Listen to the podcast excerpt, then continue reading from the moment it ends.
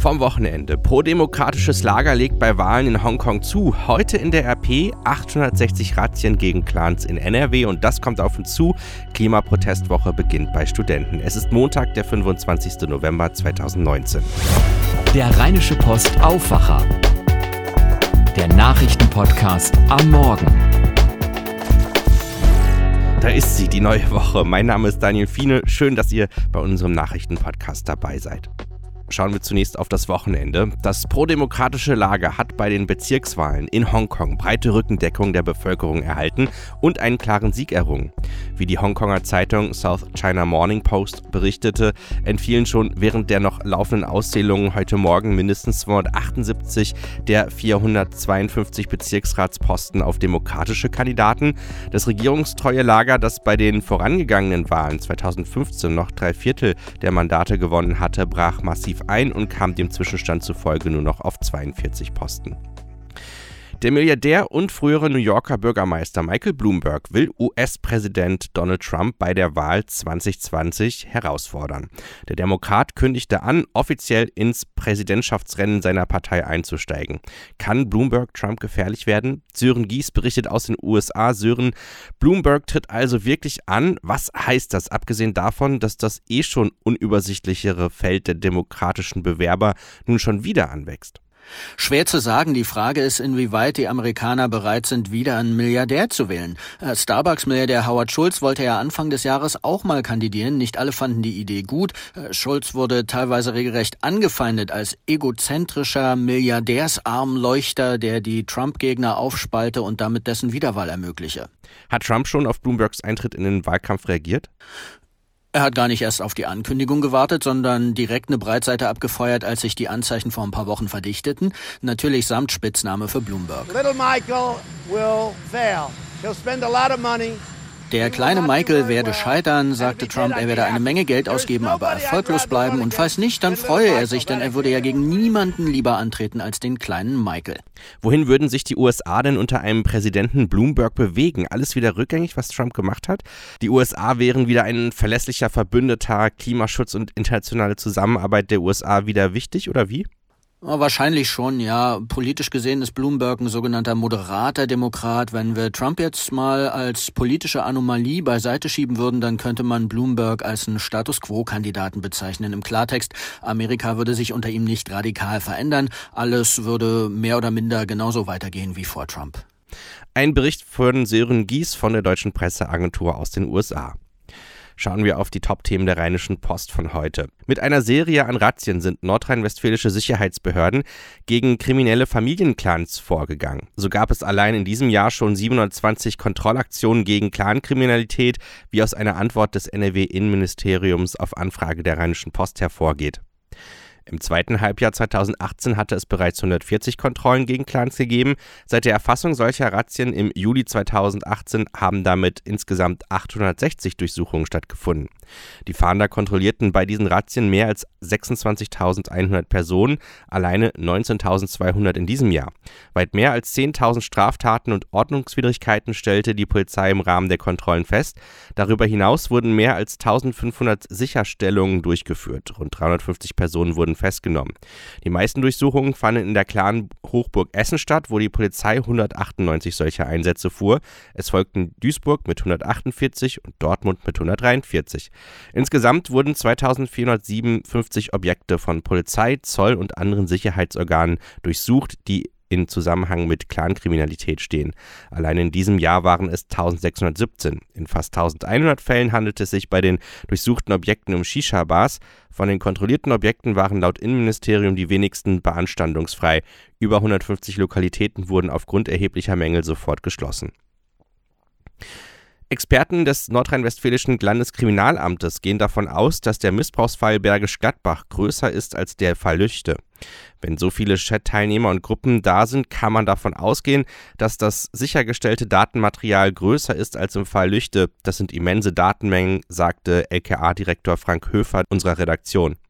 Der Leiter des Cybercrime Kompetenzzentrums beim LKA, Sven Schneider, ergänzte, ich denke auch nicht, dass der Fall Bergisch Gladbach ein Einzelfall gewesen ist. Die Täter müssen sich ja austauschen, um an Bildmaterial zu kommen und Gleichgesinnte zu finden. Und das funktioniert in erster Linie über Foren im Internet und über Messenger-Dienste. Höver und Schneider machten sich dafür stark, künftig computergenerierte Fake-Bilder von Kindern verwenden zu dürfen, um in die Chats der Täter aufgenommen zu werden. Ich würde das sehr begrüßen, das wäre die Eintrittskarte in Straftäterkreise. Eine entsprechende Ermächtigung wäre enorm wichtig für die Ermittlung. Wenn wir selber Material einbringen können in die Chats, würden deutlich mehr Fälle ans Licht kommen, sagte Höver unserer Redaktion. Danke an unseren Sponsor Belgien Tourismus Wallonie, der diesen Podcast möglich macht. Die Stadt Lüttich ist von Düsseldorf aus nicht nur gut zu erreichen, sondern hat eine Menge zu bieten. Kunst und Kultur, unzählige Shoppingmöglichkeiten, gemütliche Cafés, eine breite Palette an Restaurants und köstliche regionale Spezialitäten wie duftende Waffeln und leckeres Spezialbier. Gewinnt mit etwas Glück ein Wochenende zu zweit im neuen 4-Sterne Van der Fall Kongresshotel direkt an der Mars sowie Eintrittskarten für das Kunstpalais La Bouverie. Schickt einfach eine E-Mail mit eurer Postanschrift an info at belgien-tourismus-wallonie.de und beantwortet darin folgende Frage. Was ist eine typische kulinarische Spezialität aus Lüttich? A. Currywurst, B. Tiramisu oder C. Waffel? Schreibt die Antwort an info at belgien-tourismus-wallonie.de. Teilnahmeschluss ist der 30. November. Heute werden Traktorproteste von Bauern in Düsseldorf erwartet und da werden viele Behinderungen für den Verkehr ebenfalls erwartet. Für alle Infos empfehle ich euch den Düsseldorfer Aufwacher. Das ist der ganz normale Aufwacher-Podcast, wie ihr ihn hier hört, sowie drei Minuten Nachrichten aus Düsseldorf von einem Kollegen von Antenne Düsseldorf. Wie ihr den hört, den Düsseldorfer Aufwacher, das lest ihr auf rp-online.de slash Aufwacher oder gebt Düsseldorfer Aufwacher einfach in das Suchfeld von eurem Podcast-Programm ein.